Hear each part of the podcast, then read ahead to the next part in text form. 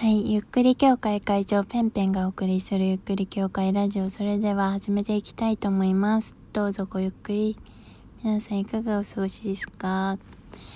私はですね、本日は、あの、まあ、いろいろ作業をしながら、まあ、いろいろ本を読んだり、いろいろ本を読んだりしていました。あの、まあ、私はね、ちょっと頭がおかしくてね、あの、なんか本をね、ちょこちょこ読むみたいなことがね、できなくてね、一気にバーって読まないと、なんか、なんだろうな、その読みたいっていう欲が、なんかなかなか続かなくて、なんか、それ、あの、ドラマとか漫画とかにも言えているんですけれども、なんかね、一気にしないとね、なんか、気分がすぐ変わっちゃうっていうね、なんかそういうのが昔からあったんですけれども、最近はどんどんどんどん強、それが強くなっているなというふうに感じていて、だから、うんと、最近は本を買うんじゃなくて、今日は本を読む日にしますみたいな感じで、なんか、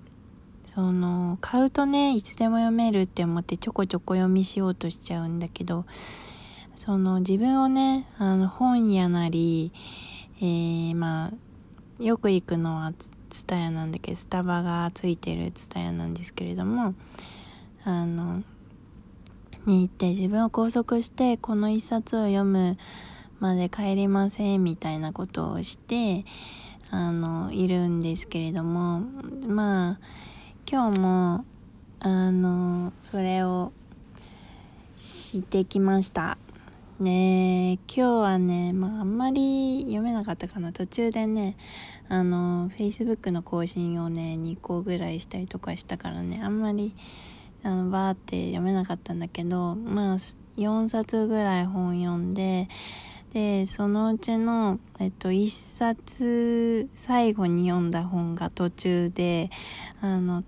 何？タンタンタタンってホタルの光が鳴っちゃったので、ちょっと最後まで読めなかった本があったんですね。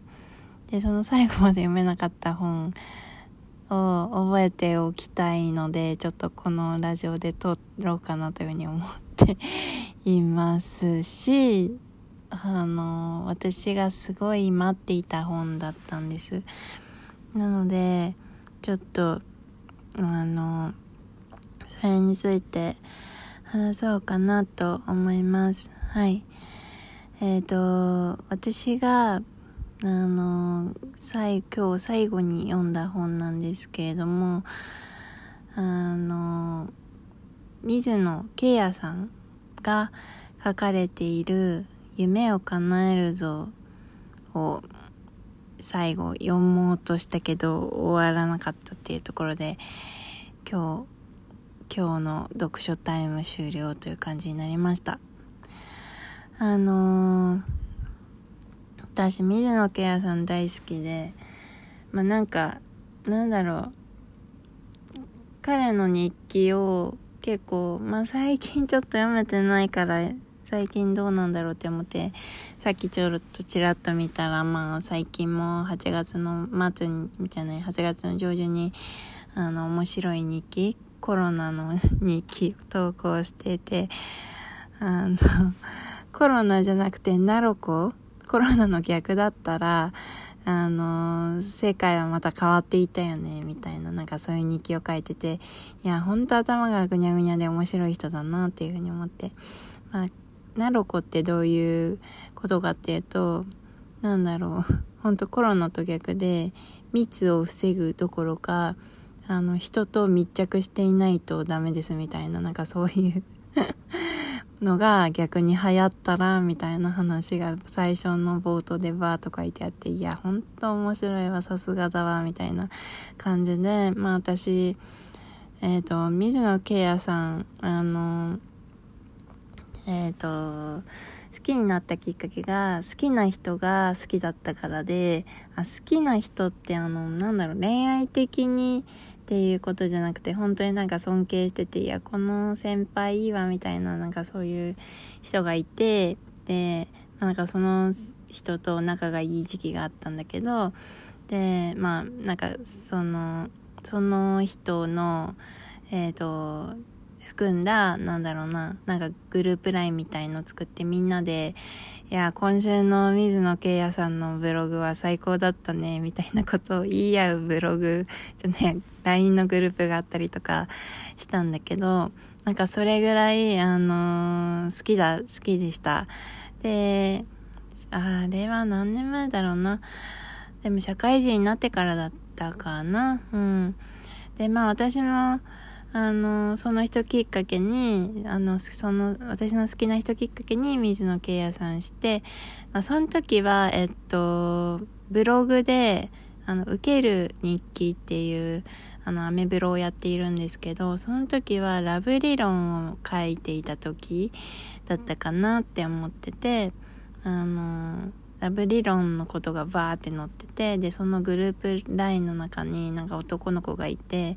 なんかそその人に当てはめてなんかこういろいろ話したりとかなんかそういう遊びをしていたんですね。うん。で、なんかダブリロもなんか面白いなみたいな感じで思ってたら、なんかね、日記だけにとどまらず小説化してさ、で、さらになんか女バージョンのラブ理論みたいのもできて、スパルタ婚活塾で、なんかそれもドラマ化してみたいな、なんか結構ね、すごいな、みたいな感じで、えー、まあ、水野圭也さんの、えー、ファン熱は、まあ今は下がってたんですけど、えっ、ー、と、今日からまた上がっているっていう話になりますね。うん。で、まあ、水野圭也さん、夢を叶えるぞというね、本が、まあ、あのー、一作目で書かれていますけれども、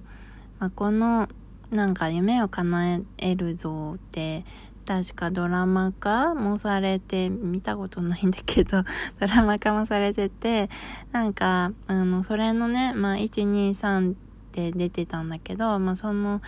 シリーズ累計が400部超えの、まあ、内容は自己啓発小説みたいな感じなんだけど、なんだろう、なんか、うーん、この水野圭也さんってね、すごいなんか、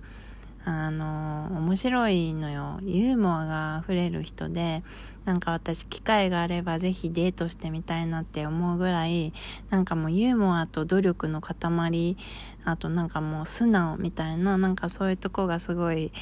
あの、好きで、なんかそれが、その人の人間性が本にも出ていて、なんか、なんだろう、本読んでると水野さんと、あの、なんていうのかな。一緒にいるような気分にいつもなるんだけどあのー、本当に読みやすくてなんだろう。でこの人なんか頭いいんだけどちょっとダメなところもあったりとかあとなんかあの裏表がなくてなんか変にこうかっこつけてかっこつけようとしないというか、かっこつけててもなんかダサくてバレてるみたいな、なんかそういうちょっと憎めない感じのキャラとかもすごい私は好きで、なんだろう、なんかね、そういうところが好きで、あの、本とかもいろいろ読んでいるんですけれども、この夢を叶えるぞシリーズ、なんかもうずっと前だからさ、内容ももう忘れちゃってるんだけどさ。そう、もうなんか確かね、夢を叶えるぞの1で、あの、夢を叶えれる人は、なんか、その、なんだろう、ちゃんと素直に受け入れて実践している人だみたいな感じで書いてあった記憶があるんだけど、なんかそれしか覚えてないってことはなんかもう実践してないな私みたいのがバレちゃっているんだけどかといってなんか私今特別こうしたいみたいな夢がないのよ。だから正直夢を叶えるぞ卒業したみたいな気分でいたんですよね。うん。もう夢を叶えるぞのことなんて4が出るまで忘れてましたよっていう状態だったんですね。で、なんか久々に、その、まあ、途中までだけど夢を叶えるぞ4見て、ああ、なんかこの感じ懐かしいなみたいな感じになって、であのなんか簡単にこうパラパラって1から2から3も4を読む前にちょっと見たりとかしたんだけどなんかうーん正直こう夢を叶えるにはこういうことが大事だよみたいなことがねたくさんやっぱ書いてあったりとかしたんだけどなんか夢ってなんか私も叶えて満足しちゃった感じがあったのね。うん。で、なんか、なんだろう。もうなんか夢を見なくても良いのではむしろ夢を見ることってなんか辛いこととかもあったからなんかうんすごいなんだろうな、まあ、そういう私なんですよ。今は。もちろんその夢を叶えるぞを読んでいた時は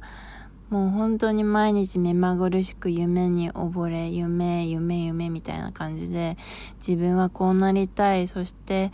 えっ、ー、とこういう人間になってこういうことを成し遂げてこういう世の中にしたい。こういう世界にしたい。そして周りの人にこうなってほしいみたいなことをもう本当に無我夢中になってやっていたのでとてもその時は実践していたなっていうふうに思うんですけれども今はどうかと言われるとそうじゃない。でなんか今回の4っていうのはそういう私みたいに一旦ちょっと夢を悟っちゃったみたいな人にぴったりだみたいなことが最初に書かれていたんですね。うん、だから